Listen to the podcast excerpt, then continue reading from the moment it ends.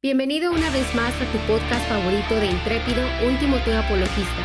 Ponte cómodo y toma nota que el tema de hoy es la política, camino que al hombre le parece derecho. Hola, hola, muy buenas noches, tardes, días, sea cual sea el horario que estás escuchando este tu podcast de Intrépido, Último Teo Apologista. Mi nombre es Jonathan Guillén, pastor de la iglesia Filadelfia, ubicada en la ciudad de Aguascalientes. Y tengo a mi buen amigo Tony, ¿cómo estás? Hola, Jonathan, muy bien. Uh un día más de Intrépido. Un viernes más en la noche de Intrépido. Así es, tenemos un, un, tema más interesante, un tema que igualmente no tocamos mucho en la iglesia, pero creo que es importante que la Grey empiece a, a meditar en esto. Y pues, más ni menos, pues nos puedes introducir al tema. Vamos, vamos, a ver cómo va fluyendo. Sí, como dice Tony, esta noche tenemos un tema, eh, pareciera aburrido, porque tengo muchos este, recuerdos vagos cuando tenía 5 o 4 años en el Canal 5 pasaban un, corto que se llamaba Partidos Políticos y justamente pasaban este, en un lapsus después de que se acababan las caricaturas. Tengo muy marcado eso y, crecí como que viendo el lado aburrido de la política. Después, pues cuando vas tomando uso de razón, Tony, creo que pues, ves que la política la encuentras en todo, ¿no? Inclusive la gente quiere politizar demasiadas cosas y cuando llegas a los pies de Cristo, pues te enfrentas con situaciones en las cuales algunas por ideologías de hombres, otras porque son apócrifas, otras a lo mejor en un marco contextual de adoctrinamiento sano, este, pues nos dicen que está bien, que está mal. Y esta noche eh, tenemos este, este tema, la política, caminos que al hombre le parecen rectos. Ese tema eh, lo trazó Tony, me gustó el inicio porque deja la, la pregunta, ¿será? ¿Será esto, Tony? ¿Tú qué opinas? Pues vamos a averiguar el día de hoy con nuestro invitado que tenemos. Vamos a, a, ponerlo en la silla del tribunal. Vamos a, a cuestionarle, vamos a, ver eh, si en verdad es esto el camino correcto que Dios quiere para nosotros. Y va, va, a estar dura la, la, la, discusión. Entonces espero que, que estén atentos, hermanos. Entonces, si tienen dudas, los invito a que hagan su pregunta, su duda. Eh, vamos a tener una persona ahorita que vamos a, presentar, eh, maestra en ciencias políticas, entonces alguien que está eh, envuelto en esto de la política y, que se domina o se, se, identifica como hermano en la fe en Cristo Jesús. Así es, ahorita antes de presentarlo, como lo dice Tony, tenemos invitado a Eric Terán. Eric Terán es un buen amigo, tenemos muchos años de conocerlo. Él es oriundo de la ciudad de Victoria, Tamaulipas, es hermano de un muy buen amigo, eh, Lalo, Lalo también verá. Le mandamos eh, un saludito. Pero Eric, pues ha hecho carrera política, eh, como dice Tony, tiene una maestría en ciencias políticas y ha estado trabajando en muchas cuestiones, pues, donde, donde se desarrolla todo lo que se va adquiriendo en el pensamiento, en el aprendizaje sobre la política, gestionando obras públicas y, y tiene tablas, tiene tablas para hablarnos acerca de esto, pero como lo dice Tony, se identifica con la fe en Cristo. Yo lo conocí en diferentes campamentos, en diferentes congresos de jóvenes. Eh, él por ahí inició un ministerio también con los jóvenes, es pastor de jóvenes, pero ahorita ha tomado un poquito diferente el rumbo, este, ha tomado la decisión de estar metido gestionando, inclusive ahorita es este director de campañas políticas. Creo que es un tema, Tony, que está muy ad hoc a lo que estamos viviendo hoy. Son elecciones, son eh, tiempos de política. Curiosamente ha bajado la tasa de contagios en esto que hemos platicado tanto en los podcasts del COVID. Y pues como lo dice ni más ni menos, vamos a darle la bienvenida a Eric Terán, el señor Eric Terán. ¿Cómo estás, Eric? Buenas noches. ¿Qué tal, chicos? Buenas noches. Este, primeramente, gracias por, por la invitación. Muy bien, por acá en, en Ciudad Victoria estamos a 40 grados centígrados, así que ya se imaginarán, ha sido un día caluroso y afectuoso. Pues hoy va a estar duro, mi Eric, hoy va a estar duro. Generalmente tenemos un podcast muy relajado, hemos tenido diferentes temas, pero hoy vamos a asumir una posición un poco más controversial. Eh, vamos a atacarte con una serie de preguntas. Eh, la gente que por ahí nos está, se está conectando, está viendo. No es el fin, el fin está desarrollar el podcast y que esto sea una herramienta eh, donde adquieras información tú como creyente, como cristiano, con temas tabús, temas que no tocas en la iglesia, ese es el target, ese es el, propósito de intrépido. Pero tú que te, estás este, conectando en este momento, puedes empezar ahí a compartir y puedes estar haciendo tus preguntas. Eh, como lo decimos, tenemos una persona realmente experimentada en esto y pues vamos a estarlo, por así decirlo, si cabe la palabra, vamos a estarlo atacando con unas preguntas y él, este, pues está dispuesto a responderlas, ¿no? Ya tiene bastante, bastante conocimiento de causa, sobre todo en el cristianismo, lo puedo constatar. Y en la política, pues en la política me ha sorprendido porque pues lo he seguido en redes y he visto ahora este, su desempeño, su desarrollo y he visto cómo ha ido creciendo día a día, eh, haciendo carrera. Y pues bueno, vamos a empezar. Mi Eric, ¿estás listo? ¿Estás preparado? ¿Qué onda? ¿Qué onda? Oye, sí, sí, sí, estoy listo. Pero, ¿sabes? Así bien rápido le, comento a toda la audiencia de Intrépido y ustedes, efectivamente, este, desde los nueve años he estado en la iglesia, he estado sirviendo, he sido pastor de jóvenes, he sido pastor principal. Actualmente estamos ahí todavía en un grupo de jóvenes liderando dentro de la iglesia. Eh, eh, nunca he estado desconectado eh, de la verdadera pasión que mueve nuestras vidas, que es el servir, ¿no? El servir al prójimo, el servir a la iglesia. Y tanto así como un experto como ustedes me echan tantas flores, este, apenas tengo 38, estoy en la plena adolescencia, apenas estoy construyendo proyecto, este, pero sí, este, Dios nos ha, dado la oportunidad y se han ido dando las cosas para poder ir aprendiendo un poquito más de, del servicio público, ¿no? De, de, las políticas públicas y en sí de la, de la, de la política, ¿no? Actualmente estamos ahí un poquito como, como consultores políticos y efectivamente este, participamos en, coordinación de algunas campañitas. Ok, ahora que estás tan inmerso en la política, porque lo, lo, hemos visto, nos lo has comentado, también ya, ya pusiste este, eh, pues este antecedente y ya lo conocemos, pero la pregunta con la que vamos a iniciar este podcast es, ¿cuál es la naturaleza de tu máxima motivación? Tú ya dijiste ahorita que pues es lo que ha movido, casi que te adelantaste a responder la pregunta, pero sabemos que hacer carrera política está complicado. ¿Por qué? Porque demanda tiempo, demanda sobre todo esfuerzo, demanda inteligencia, demanda creatividad, demanda, podemos enumerar eh, un sinfín de, situaciones que tienes que desarrollar para llevar una, una carrera política efectiva, ¿no? Desde que es consultoría, desde estar gestionando lo que tienes que hacer, y pues también el servicio a Dios, mi Eric, o sea, el servicio a Dios también demanda, o sea, de hecho, si, si la Biblia eh, pudiéramos catalogarla en algo, es que la Biblia trae palabra que, nos demanda, ¿no? La palabra dice, se nos demandará a nosotros si no hacemos conforme a lo que las escrituras nos dicen. Entonces, partiendo y respóndemela con conocimiento de causa. Perdón, se cortó tantito, nada más escuché conocimiento de causa y ah, Te decía, entonces, ah, por favor, conociendo esto, respóndenos con conocimiento de causa por qué, cuál, cuál es la motivación de tu máxima naturaleza, o sea, cuál sería la política o, Cristo Jesús, digo, ¿por qué conociendo estas dos situaciones? La política es demandante, el cristianismo, vaya que también. Claro, eh, mira, de entrada te lo puedo comentar, eh, no tiene un punto de comparación para mí.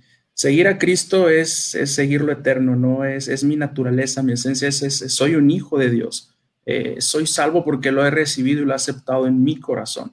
Rige no solamente mi carrera profesional, mis estudios o la manera en que dirijo mi hogar, no rige mi vida y lo he hecho parte, lo he hecho socio este, de, todo lo que, lo que en mi vida tiene, eh, tiene que ver, ¿no? En lo que tomo decisiones. Ahora, en la cuestión política es, es decir, yo, eso son un poco, eh, tu pregunta es un poco, este, contrastante, ¿no? No, es decir, la política no es mala, ¿eh? Eh, ¿eh? y seguir a Cristo mucho menos, ¿no?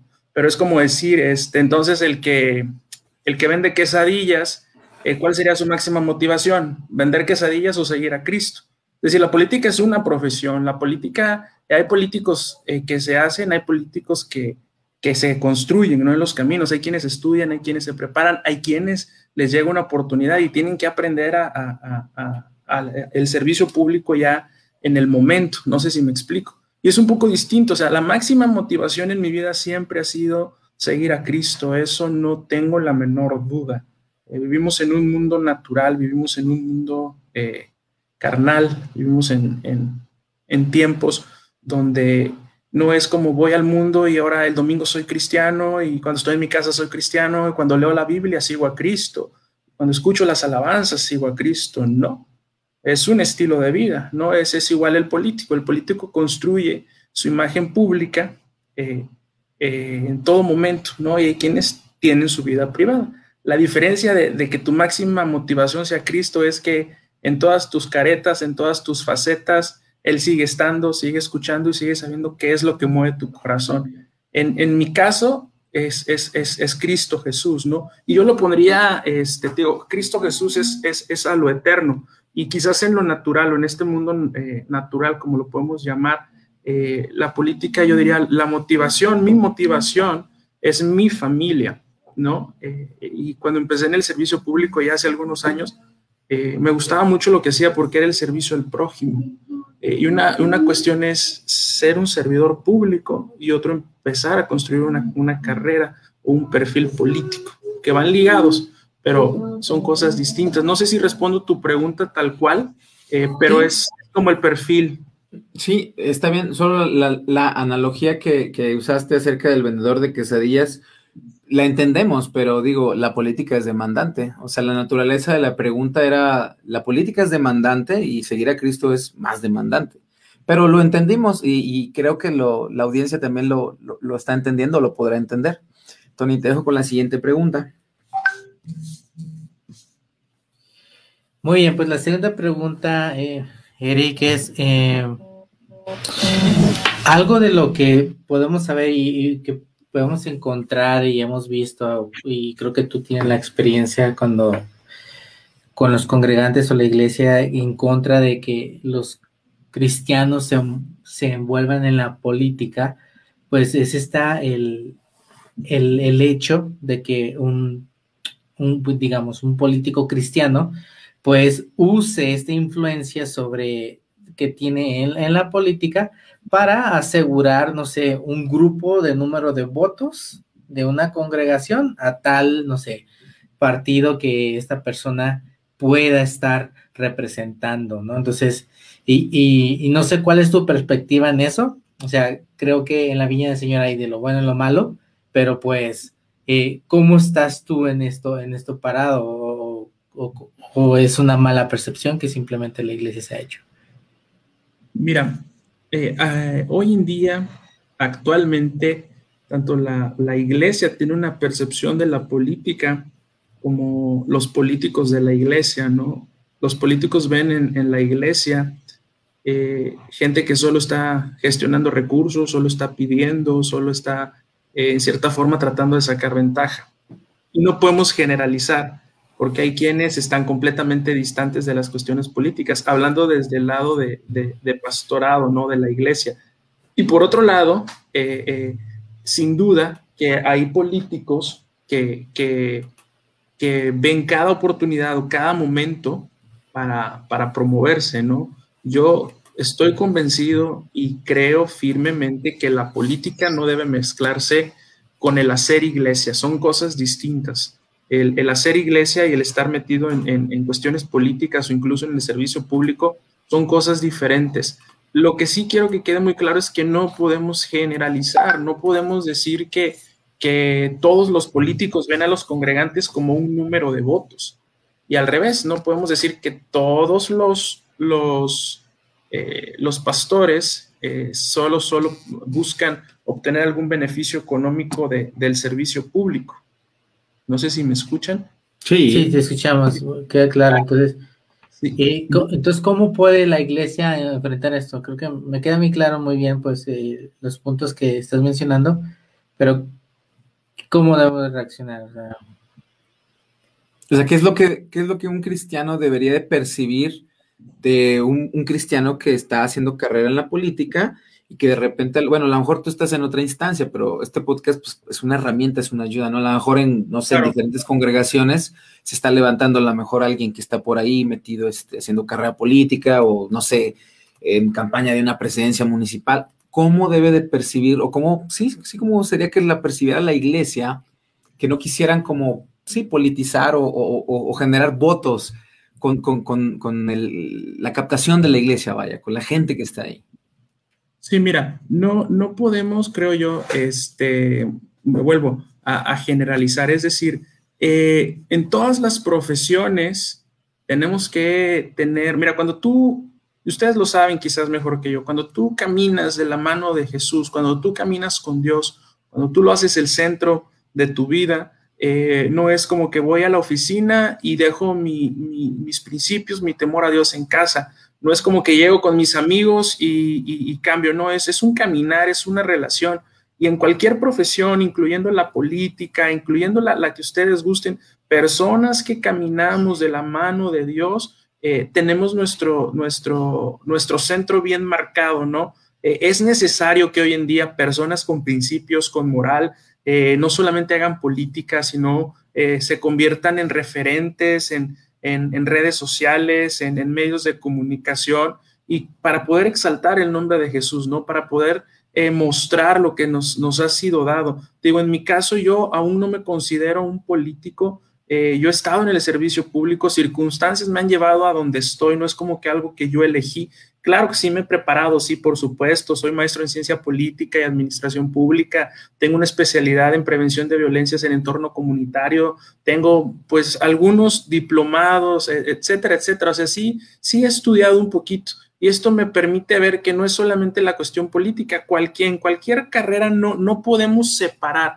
Es decir, eh, cuando les digo o les comento a, la, audiencia en que eh, no podemos generalizar, es decir, eh, yo no puedo separar de mí, arrancar mi esencia o lo que yo soy o, en lo que he sido formado, que es en la fe en Jesús, la fe cristiana, mis, mis valores, mis principios los, tengo, los tengo claros, digo, como todo ser humano, ¿no? A veces puedes eh, no tambalear, pero, pero somos humanos, no sé si me explico, la esencia sigue siendo la misma. Eh, y, no, y creo yo que, que es muy contrastante o muy o exagerado decir, ¿sabes qué? en la iglesia solamente vamos a buscar votos, o si estás en, en la política o en el servicio público, estás distante de, Dios o estás eh, eh, separado de, la ser iglesia.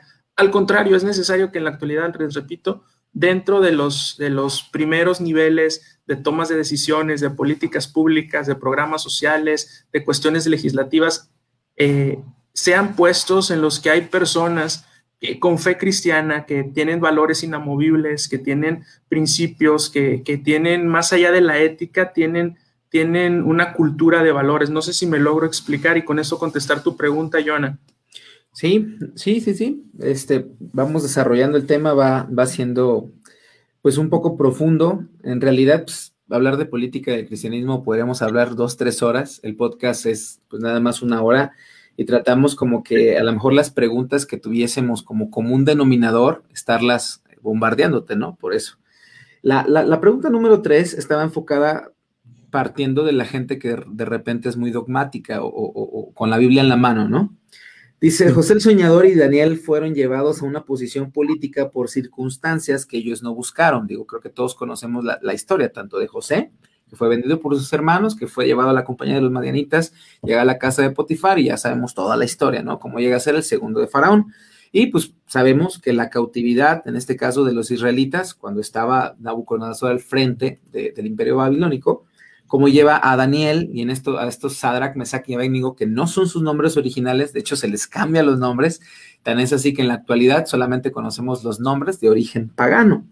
Entonces la pregunta sería, si ellos fueron llevados a la posición eh, de la política, porque la Biblia lo dice, pues por circunstancias que ellos no buscaron, Eric, ¿cómo justificarías tu posición al entrar a la política por tu propia voluntad? Porque nadie te llevó ahí. Oye, fíjate que es una pregunta, eh, mira, yo creo que no existen coincidencias, ¿eh? ¿eh? A todos nosotros nos han sido dado talentos, nos han sido dado dones, eh, y aquel que se le dio uno cuando regresó Jesús, cuando regresaron le preguntaron, ¿qué hiciste con ese don?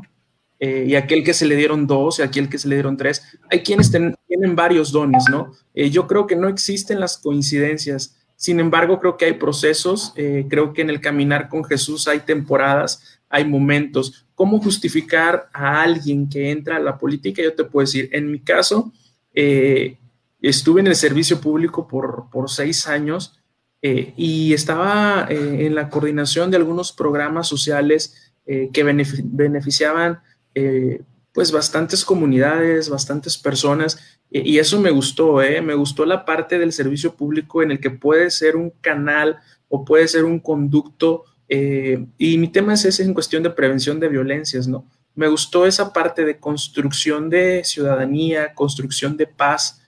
Eh, hay quienes mencionan mucho, ¿no? La, famosa reconstrucción del tejido social y la realidad es que tenemos que trabajar en la construcción del nuevo tejido social. No podemos enfocarnos en algo que está quebrado y que solamente se contiene con, con la, con el castigo, ¿no? Con, con, con las personas que van a, pagar alguna cuestión, algún centro de ejecución y sanciones. A lo que voy es que eh, no es una manera de justificar, pero yo creo que cuando has sido equipado o, o te ha sido dado un don, eh, también he escuchado y, cada, cada vez que, sigo mi, caminar con Jesús me doy cuenta que eh, las oportunidades en ocasiones se presentan y tienes que estar preparado, ¿no?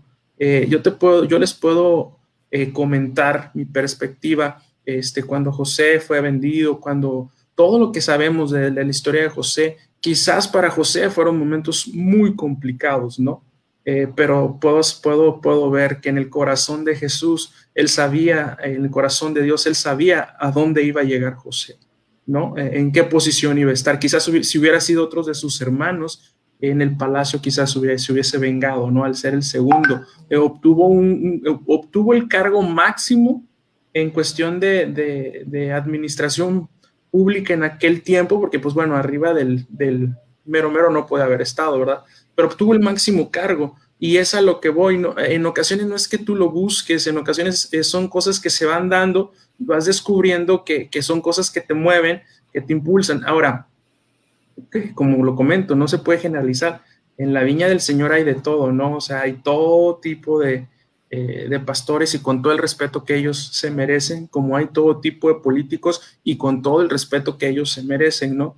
Eh, yo creo que tiene que ver más con cuestiones de nuestro corazón, de tener muy claro lo que Dios ha pedido de nosotros, ¿no? Y, el, mandamiento supremo es ir y hacer discípulos. Y muchas veces creemos que porque estamos enfrente de un púlpito, eh, con una audiencia y con un micrófono y con la Biblia en la mano, estamos cumpliendo lo que Dios nos ha mandado. Y quizás sí, pero muchas veces nuestro ejemplo, nuestra manera de comportarnos, nuestra manera si tú quieres de hacer política distinta, nuestra manera en el servicio público, de no ser corruptibles, de no ser corruptos, de realmente cumplir con la esencia del servicio, eh, también es reflejar el amor de Dios, también es reflejar a Jesús a través de nosotros. No un maestro lo puede hacer con sus alumnos. Digo, pues, son muchas las profesiones en que cuando haces a Jesús eh, y, reflejas o eres un fruto de, de tu relación con Él, puedes alcanzar personas. Definitivamente. Sí, y, que es algo importante lo que dices, la parte, el corazón, ¿verdad? La intención con la que estás llegando. Y pues todo radica de quién está en, el corazón, ¿verdad? Y cómo estamos actuando. Y para seguir elaborando, Eric, eh, eh, creo que ya nos explicases, pero pues hay un cierto grupo de personas y, ahí afuera y, que sí, en este, y volvemos a insistir, pues que pues no, no, no, no se puede combinar e, este, este tipo de, política y vida cristiana, ¿no? Entonces eh, usan el versículo de que lo que es del César es César, lo que es de Dios de Dios, entonces, o no puede servir a dos señores. Entonces, yo te diría en esta siguiente pregunta, entonces, ¿qué cambio puede ofrecer el hombre a través de la política que no pueda Dios? O sea, como no es esto una pérdida de tiempo, y esto lo escuchamos, ¿no? Estaba viendo comentarios o foros, entonces la gente tiene esta perspectiva, ¿qué puede ser el gobierno que no pueda ser Dios? Claro, y creo que tu pregunta va enfocada en la vida de una persona, ¿no?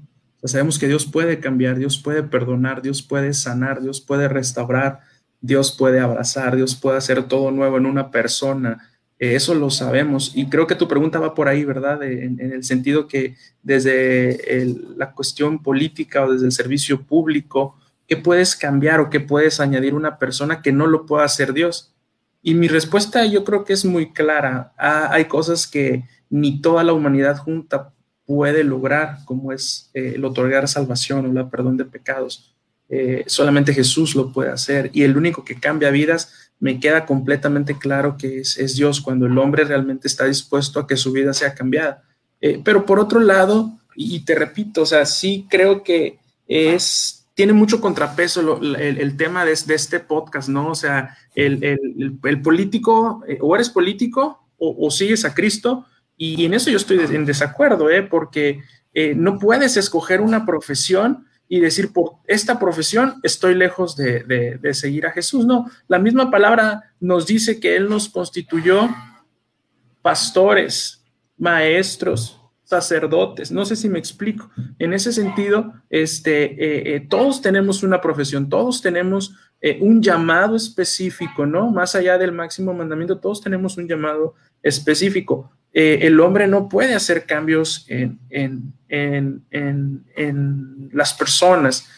sin embargo, como yo, yo, yo, yo, te comento y te digo, no puedo yo, dicen que alabanza en, boca propia es vituperio, ¿no? Pero yo no puedo hablar de mí, de mí y decirte, ¿sabes qué? Porque estoy en tal lugar o en tal cosa, este, eh, las personas cambian, pero yo sí te puedo decir que, que cuando tú ves una persona que, que, es íntegra, que tiene un temor de Dios, que no habla como los demás, que no eh, roba como los demás, que no maldice como los demás, que, que, respeta a su esposa, que, respeta a su familia, que respeta a su iglesia, y eso lo, empiezas a permear con la gente que te rodea, lo, empiezas a tener un, circulito de influencia. Eh, déjame decirte, eh, estas personas cuando tienen un problema o cuando están atorados con algo, se acercan a ti, pero no porque tú seas el que puede cambiar su vida, sino porque ellos saben que alguien cambió tu vida y quieren que tú les digas quién fue. Y de esa manera hay personas que han llegado a las iglesias, hay personas que han conocido a Jesús, hay personas que sus matrimonios o sus vidas han sido restauradas. Por esa razón, ¿no? Eh, eh, el, estar en la política o en el servicio público es como cualquier otra profesión. Eh, hay, quienes o en algunas profesiones te demandan más tiempo, en otras más conocimiento, en otras más inteligencia, en otras más fuerza, pero no deja de ser una profesión un modo de vivir, un modo de interactuar, un modo de influenciar, ¿no? Yo creo que hoy, hoy en día tenemos que aprovechar los círculos de influencia, no para tratar nosotros de cambiar a las personas, pero presentarle a las personas a quien realmente las puede cambiar. Tenemos que aprovechar todas las plataformas eh, que existen para poder conectar a las personas con Jesús. No sé si logro explicarme, o sea, la política o el servicio público eh, hoy en día, como les comentaba, tiene que haber personas que teman a Dios, que tengan principios, que hagan política con, con ética, con, con valores morales, eh, pero tiene que haber personas que, que, aparte de hacer esto, también sean personas eh, íntegras, personas que caminen de la mano de Dios, personas que, que no se comporten como los demás para que realmente puedan ver que hay una diferencia en una persona así. Yo nada más quiero ahí redundar en tu, en tu respuesta. Estás tomando mucho el comentario acerca de que eh, como en cualquier otra profesión. Y creo que nos queda claro, de hecho a mí, y creo que a Tony también porque le conozco, pero vamos a, profundizar un poquito por la audiencia, te digo, por el, por el cristiano que a lo mejor a veces no alcanza a dimensionar cuando tú ejemplificas o haces la analogía y dices como cualquier otra profesión. Y me queda claro si lo llamamos como un oficio, la gente que tiene un negocio, que desempeña, o la gente que tenemos carrera, o podemos poner X este, profesión, como tú lo estás diciendo, u oficio, y es donde lo que estás diciendo, tienes que brillar, tienes que ah, demostrar a Jesús, tienes que ser buen cristiano, o sea, lo entendemos, pero sabemos que la, política tiene, tiene esa, esa situación que, pues, inclusive la gente que no es creyente la, la describe como lo peor, como eh, situaciones que no, que, aunque quieras tú controlar, se salen de tus manos, la corrupción está tremenda. Digo, o sea, podemos hablar también tantas cosas acerca de esto y creo que ese conocimiento público, que, que, la política tiene esa, esa gran diferencia a, a, lo que tú estás usando de ejemplo. Yo quiero nada más que profundices en eso para el cristiano, porque yo sé que hay cristianos que tienen muy llena la mente acerca de todo lo que se dice, ¿no? Tú dices, así como hay buenos pastores, hay malos pastores con todo respeto y también para los políticos, y lo sabemos, pero hay una, hay una idea quizás mal concebida de lo que es la política, porque yo lo sé, o sea, si, si, si hay gente que se integra, pues se desarrollaría una política eh, como, como Dios lo, lo, quisiera, ¿no? Pero desgraciadamente, Eric, no, eso no, es, no pasa, ¿no? O sea, a lo mejor eh, quisiera que abundaras un poquito ahí en tu respuesta para el cristiano que tiene esa duda, de decir, ah, caray, este, pues Eric nos está explicando acerca de que como cualquier otra profesión, pero la política no es cualquier otra profesión. No, sí, sin duda. Eh, profesiones, oficios, como tú los, los mencionas, eh, hay distintos, ¿no? eh, y cada uno requiere de cierta habilidad, de cierto don, de cierta preparación. Eh, te digo, volvemos al punto en el que no se puede generalizar en el sentido que no puedes decir que todos, eh, todos los hombres son iguales, no todos los futbolistas son iguales, todos los maestros son iguales, eh, todos los políticos, todos los pastores, la realidad es que no. Y volvemos al principio en el que tenemos que ser eh, de algún modo incorruptibles, incorrompibles, tratar de reflejar en todo momento lo que somos. Eh, entiendo la parte que, o la parte de la pregunta que me, que me decían, ¿qué puede ofrecer un hombre que no puede ofrecerte Dios? O sea, yo creo que efectivamente si hay distintas carreras, si hay distintas profesiones, eh, cualquier profesión se puede, se pudiera comparar y decir, ¿sabes qué? ¿Qué te puede ofrecer eh, un maestro? O ustedes lo dicen el hombre que no te pueda ofrecer Dios. Y yo les insisto, no, no, no es nada. Lo que sí estoy convencido es que cada vez necesitamos estar eh, los cristianos eh, o, las personas que profesamos la fe en distintos puntos, en distintos medios de influencia, ¿no? ¿Qué, es la, la, la, qué es el gobierno? O sea, ¿qué es, es la política? ¿Qué es el servicio público?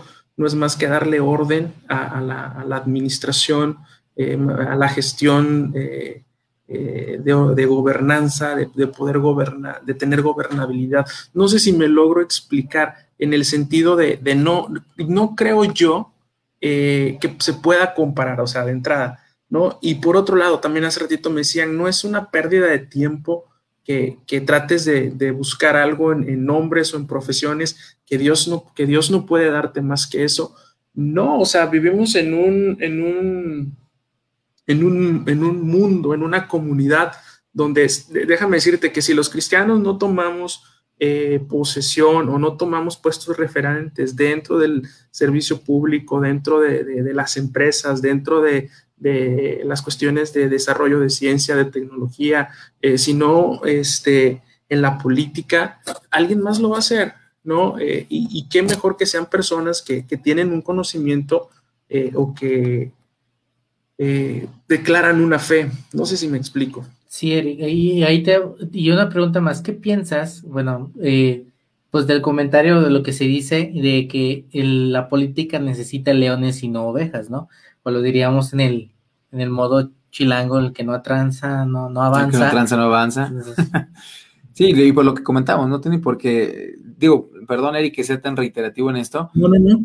pero, pero la política, o sea, sabemos que, que a lo mejor la, gran mayoría conoce que te tienes que ensuciar las manos, que tienes que hacer cosas que a lo mejor en otra profesión o en otra situación pudieras controlar, eh, porque pues bueno, a lo mejor puedes estar en otra empresa o puedes empezar esto, pero la política a lo mejor si, si, si no compaginas con los intereses de cierta persona, como lo que está, te, te está haciendo la pregunta Tony, pues no sería. Y me gusta esta pregunta que acaba de hacer, o sea, Dios nos pide que seamos ovejas, ¿no? Y la política nos pide que, Tony, que seamos leones. Fíjate, yo tu pregunta la entiendo desde el punto de vista, efectivamente, tenemos que ser ovejas cuando seguimos a Jesús, ¿no? Cuando seguimos al Señor, que Él es nuestro pastor, Él tiene que guiar nuestra vida. Y, eso no es solamente dentro de la iglesia, ¿eh? creo que lo están encerrando solamente a la iglesia. Es decir, Jesús es mi pastor dentro de la iglesia, dentro de la política, Él no es mi pastor.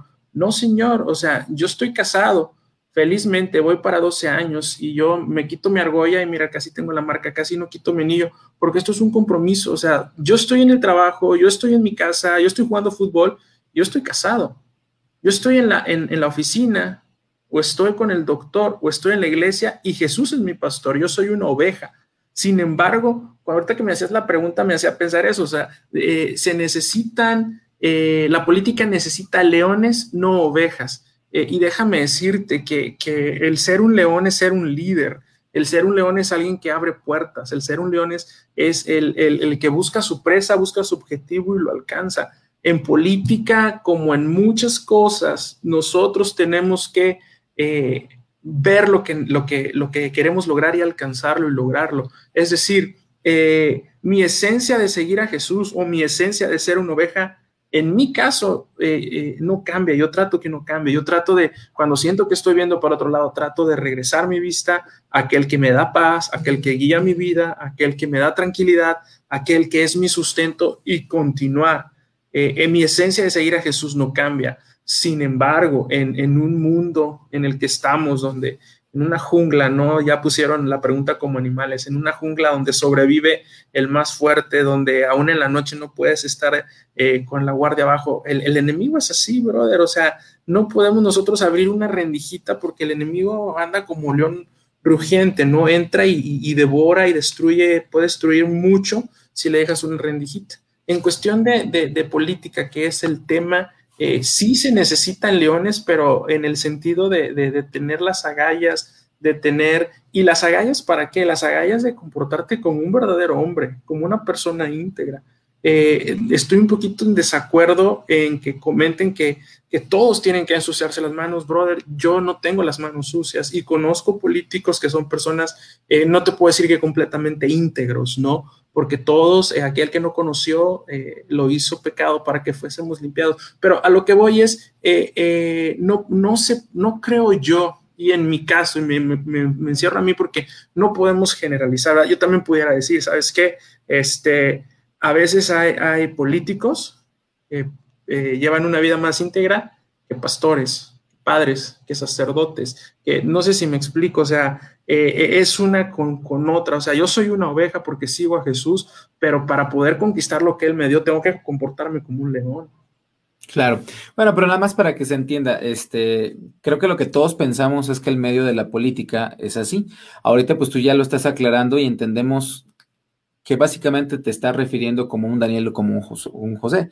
¿Por qué? Porque son los que hacen la diferencia, ¿no? Creo que esa es la esencia de, cada respuesta que nos estás dando y estamos en total acuerdo, pero ¿qué te parece si nos vamos a, un plano un poco más, más sencillo, donde, donde la gente sabe lo que todo, lo que los medios dicen de la política, donde no profundizan, donde no tienen a lo mejor la capacidad de análisis para entender que si no hay un cristiano sentado en esos lugares, pues alguien más lo va a, va a estar sentado ahí y, no, no, no, van a ser los lugares que a lo mejor Dios nos, nos, tiene preparados, ¿no? Para estar reinando también aquí o para traer el reino de Dios a la tierra, ¿no? O sea, vamos a aterrizarlo en eso. ¿Qué te parece para la siguiente pregunta? ¿Por qué?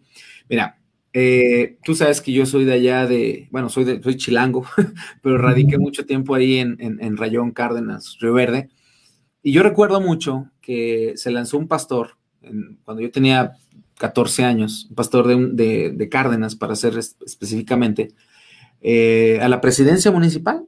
Eh, digo, yo, yo crecí viendo esto y a lo mejor yo mal concebí la idea de la política, porque él dejó su congregación, Mm, dejó a cargo a su hija y él se lanzó, estuvo haciendo campaña, estuvo haciendo, este, pues sí, el proselitismo, todo lo que, lo que tienen que hacer, ¿no? Los protocolos a cumplir, este, visitando colonias.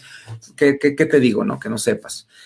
Eh, él consiguió la presidencia municipal y creo, bueno, a, a, lo que yo sé, tampoco quiero asegurar porque no puedo juzgar, ¿verdad? Pero a lo que yo sé, a lo que yo me enteré, a lo que mis oídos llegaron, creo que, que su ministerio, su, su, su vida, o el plan que tenía como iglesia, creo que no llegó a donde tendría que haber llegado, ¿no? Porque creo que él, vaya, creo que hasta terminó su, estadía en la política o su gestión y, creo que ya ni, ni, fue cristiano, ¿no? Eso es lo que me quedó. Entonces, tomando eso, este, te digo, para la, la gente que nos escucha, ¿no crees que al participar en la política se presiona también a democratizar a la iglesia? O sea, por ejemplo, cuando la iglesia entiende que a lo mejor estar en la política, eh, desarrollar esos lugares o estar en esos puestos es algo bueno. ¿Qué pasa? Hay una reacción en la iglesia. ¿Cuál es? Tú sabes que dentro del gobierno de Dios no es democrático, es jerárquico. O sea, Dios es nuestro rey, ¿no? Jesús es nuestro rey, es nuestro príncipe, príncipe de paz, nombre sobre todo nombre. ¿Y qué pasa con esta situación? Digo, ahí englobé dos preguntas. La segunda es esta, dice, al tener, a lo mejor, pensar que el pastor ya no es dirigido por Dios y ya este es como una forma democrática y, terminas politizando la iglesia. No sé si me, entiendes la pregunta, o sea, como la iglesia entiende todas estas situaciones acerca de la política y pues empieza a decir, bueno, mejor vamos a, hacer democrático todo este, lo que Dios pide de nosotros, no estoy de acuerdo, si estoy de acuerdo, tomando en cuenta, te digo, o sea, lo que, el, caso que te estoy comentando de este pastor. Sí, mira, la, esencia de, la política quizás es la democracia y no quizás debe ser la democracia. Eh, y tú lo comentas, dentro de la iglesia eh, la manera de organización es, jerárquica, ¿no? Eh, todo se centra en, las decisiones que el pastor, o bueno, de, un tipo de iglesia, todo se centra en, las decisiones que el pastor tome y diga. y creo que el, perfil de la pregunta es, si tú al estar metido en la política o tener conocimiento de, ello, te hace rebatir con tu pastor, te hace tratar de, eh, democratizar la iglesia o de tratar de, que todo cuestionas a tu pastor, o sea, lo pones como que en juicio si realmente escucha de Dios, si realmente lo que él dice. Y sabes que eh, yo creo que más allá de un pastor, el que gobierna nuestras vidas y el que debe gobernar nuestras vidas es Jesús, ¿no? Y creo que es donde está la, la cuestión, ¿no? Porque igual, aunque no estés en la política, si el pastor va a caer en adulterio, va a caer en adulterio, no lo vas a poder evitar. Eh, por eso no debemos de tener puestos los ojos en los hombres, sino los puestos eh, los ojos en Jesús, el autor y el consumador de la vida. Eh, sí entiendo esta parte que me dices que quizás una persona que está en, medio, en el medio político pueda tener más tablas para poder introducir la a la manera de hacer iglesia, la cuestión democrática y, y juzgar o poner en tela de juicio todo lo que dice eh, eh, un pastor. Eh, yo también creo que las personas que, seguimos a Jesús, que caminamos a Jesús, que escuchamos aJesús, respetamos a nuestros pastores. hay maneras de, de, poder compartir con nuestros pastores nuestros puntos de vista, ¿no? Ellos son la máxima autoridad dentro de la iglesia debemos amar, debemos honrar, debemos respetar a nuestros pastores porque representan a Jesús, porque representan a nuestra autoridad eh, dentro de la iglesia y fuera de la iglesia.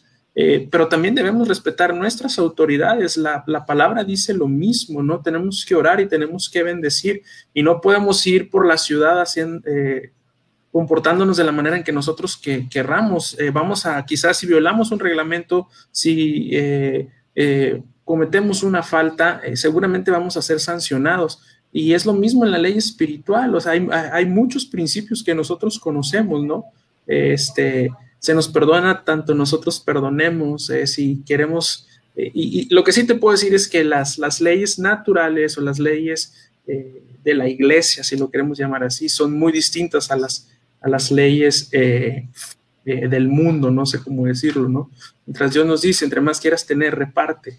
Eh, si me explico, acá es retén, no sé, no sé, o sea, haciendo esa analogía, eh, yo sí creo y estoy convencido que una persona que tiene anclada su fe en Jesús, que tiene muy claro quién es el, que gobierna su vida, eh, de ninguna forma creo yo que es, es aceptable que alguien falte el respeto a su pastor. Simplemente si en algún momento ya no coincides con tu pastor, lo más prudente, lo más sabio es platicar con tu pastor, ¿no?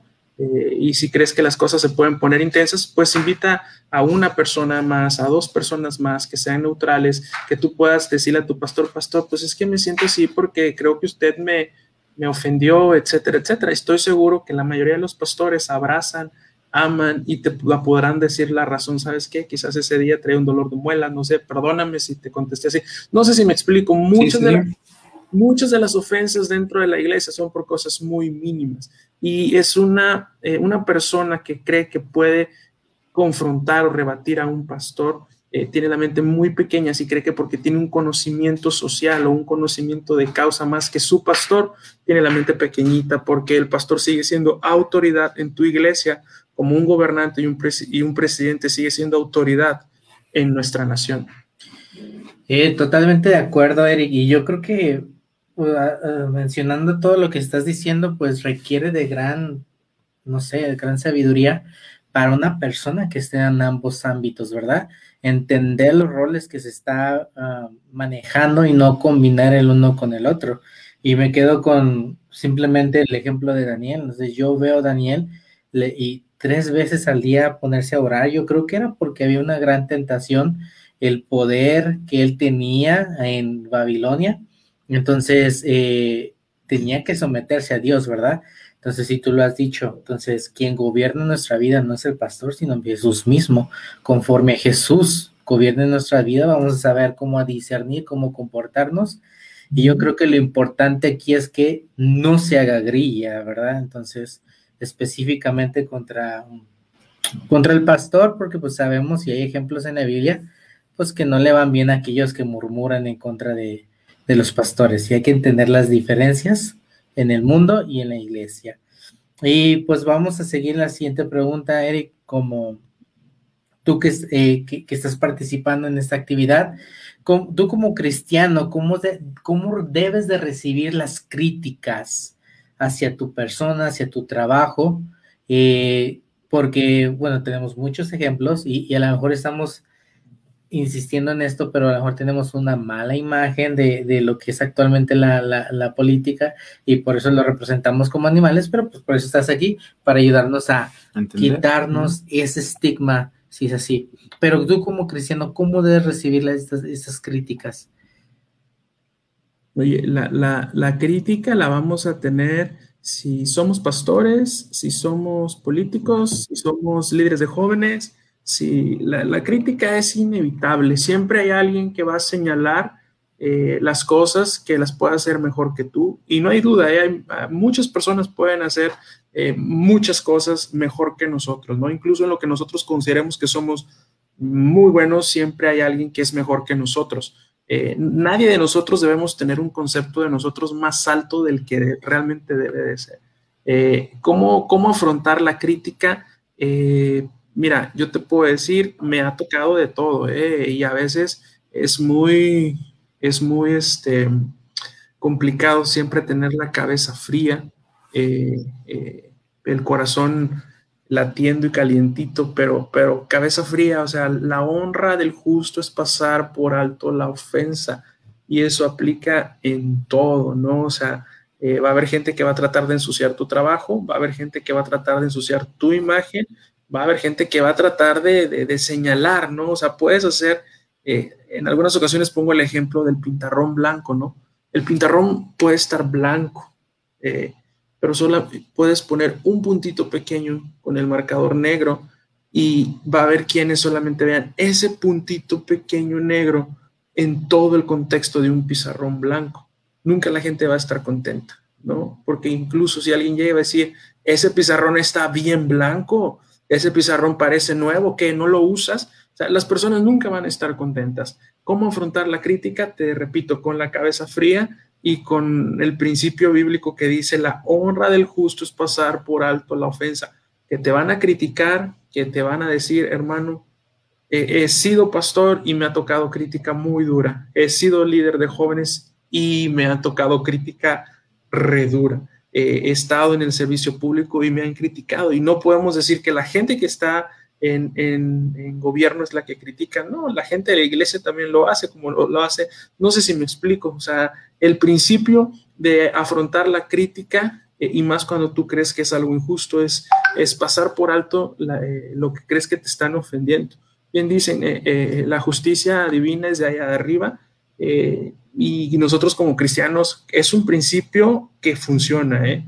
¿eh? pones una mejilla y pones la otra. Hay quien se va a burlar, hay quien se va a mofar, pero el hombre que, que es pasivo, el hombre de la respuesta suave, de la respuesta blanda, el hombre temeroso de Dios en cualquier lugar, incluyendo la cuestión crítica, sale avante, brother. Eric, la verdad ha sido un placer estarte entrevistando. Este, generalmente las preguntas no las hacemos así tan directas, lo que pasa es que queríamos hacer un poquito más dinámico el podcast porque a lo mejor para la gente así el simple hecho de decir política, eh, como que no lo quieren escuchar, ¿no? Entonces, por eso queríamos hacerlo un poco este, más dinámico, más directo las, las preguntas. Eh, la siguiente pregunta no la vamos a hacer, voy a, agarrar algo de los comentarios que tú estás haciendo. Eh, ya vamos a finalizar el podcast. La verdad que lo que Eric está aterrizando es que tiene que ver, y corrígeme Eric si yo estoy equivocado, tiene que ver mucho la calidad de, la persona, tanto siendo cristiana como ofreciendo lo que tiene que ofrecer, ¿no? Como lo hablábamos al principio, como cualquier profesión, cualquier oficio y en la política también, y en esto estamos totalmente de acuerdo. Eh, acerca de, las críticas, yo quisiera que tú, estos siguientes dos minutos que para terminar, nos explicaras el por qué es bueno que la iglesia se quite el estigma de que realmente los dones que Dios nos ha dado es para emplearlos. Tú hablaste acerca de la gran comisión en Mateo 28 de ir y hacer discípulos. Y yo sé, porque tú y yo somos de la generación, tú estás más viejo, yo más joven, pero yo sé que tú y yo crecimos dentro del, clímax en la iglesia o, el ecosistema que se daba, que son la generación que va a cambiar, este, ¿te acuerdas de todos esos eventos, no? Generación 10 veces de cambio, 10 veces mejor, este, un congreso donde yo fui con ustedes, y, te, te, conozco, o sea, sé, sé que Dios puede usarte, o sea, te conozco de tiempo, pero me gustaría que te explayaras en estos dos últimos minutos para que la gente que nos escucha en el podcast pueda tener una base sólida para atreverse a, ocupar esos lugares que otra gente lo está ocupando. Que se quite, vuelvo a repetir, ese estigma de, híjole, o sea, me voy a meter a la política y no, no va a pasar nada, eh, a lo mejor este, yo entro con todas las ganas y se van a presentar tantas barreras que pues voy a ser eh, caballito de cuarto de milla, ¿no? y si, si logro alcanzar, ¿no? Este, los votos de la gente, a lo mejor no va a cambiar nada, no va a pasar nada porque estamos tan inmersos, ¿no? Con esa, y que, quiera, quieras que no, estamos tan inmersos, repito, con esa ideología, ¿no? Que nadie cambia, el mundo sigue igual, nuestro país este, va de, de, mal en peor.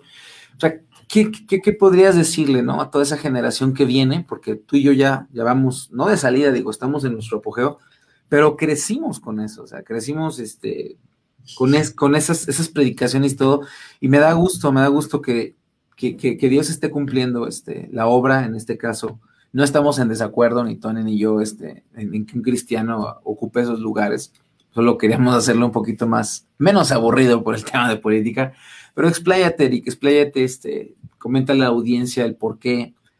Eh, y sobre todo con, bases, con bases para que pueda el, chico que está estudiando la carrera, la señorita y todo, pueda entender, porque tú hablaste de principios, de integridad, hablaste acerca de, y, en tus palabras nos damos cuentas, o sea, citas la Biblia, eh, todo eso que tiene una esencia. Desgraciadamente a veces a la iglesia le falta entender la esencia y, porque no tiene esencia, perece, ¿no? La, palabra de Dios dice, no sea, mi pueblo pereció por falta de conocimiento. Entonces, si no tienes la palabra aquí, no tienes la palabra acá en tu corazón, pues obviamente te vas a meter a la política y te van a hacer añicos, así como te metieras en cualquier otra profesión. Expláyate.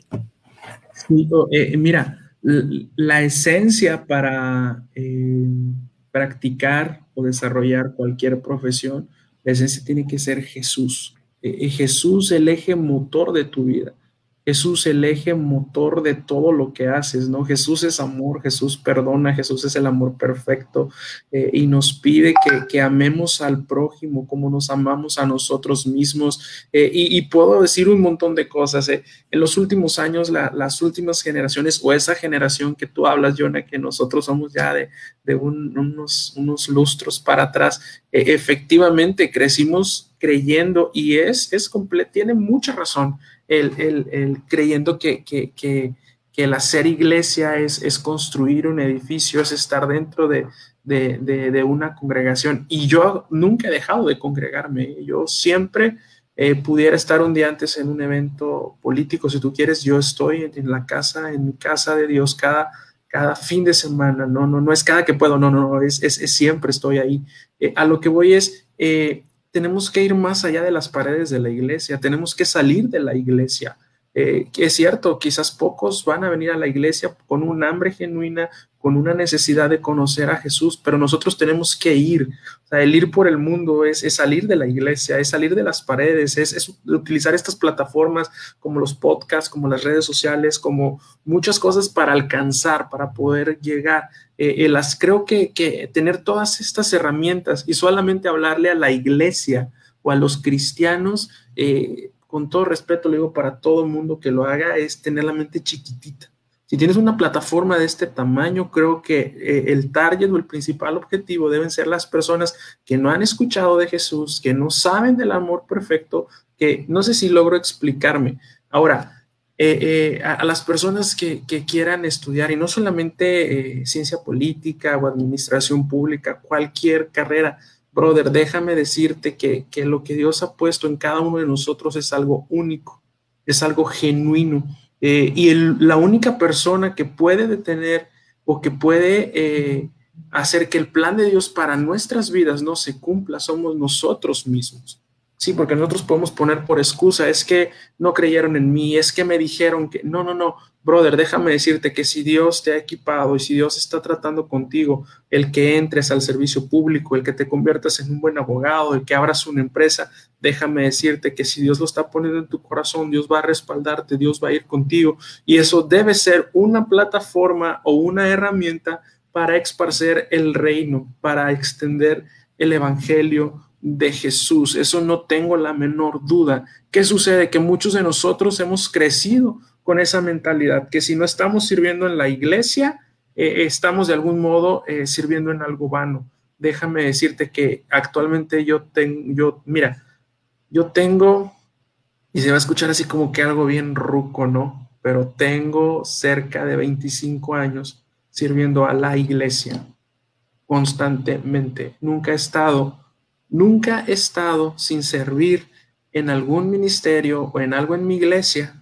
Y por otro lado, he construido mi carrera profesional. O sea, no es una justificante.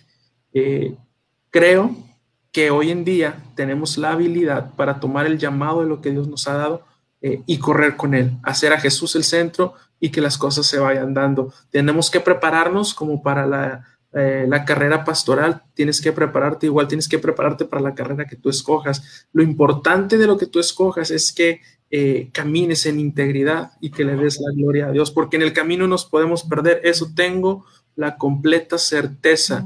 Si mis ojos no estuvieran puestos en Jesús, quizás desde hace mucho tiempo, eh, mi vida hubiera tomado un rumbo distinto. Bueno, Eric, pues gloria a Dios por tu vida. Y la verdad, yo tampoco estoy en, contra de eso y tengo varias perspectivas o reflexiones al respecto.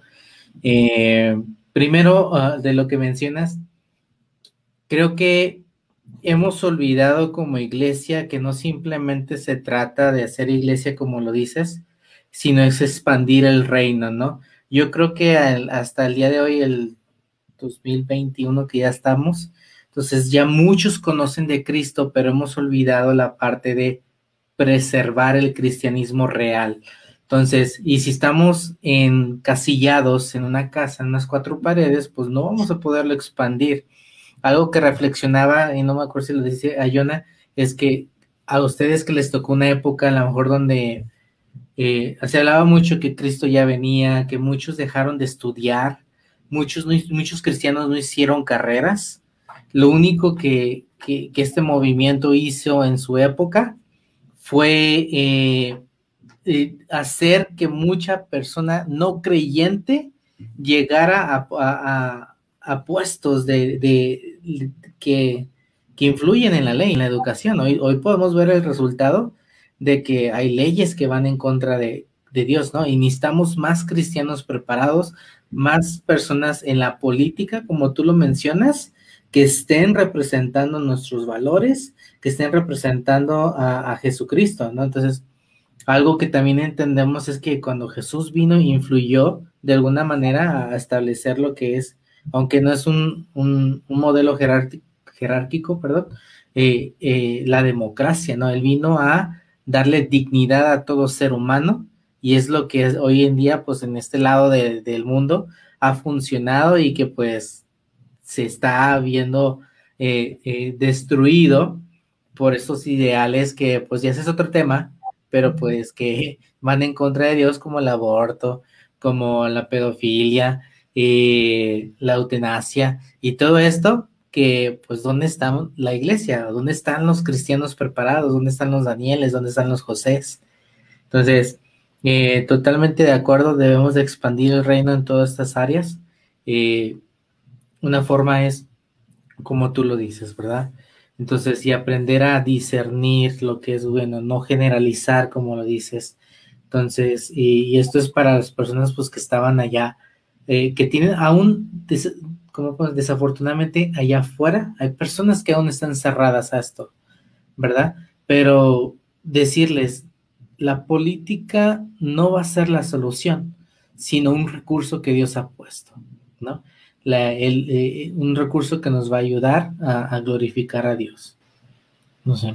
Sí, Eric, muchísimas gracias. Hemos llegado al fin de este podcast. La verdad, este, muy nutrido de las perspectivas de lo que nos hablas.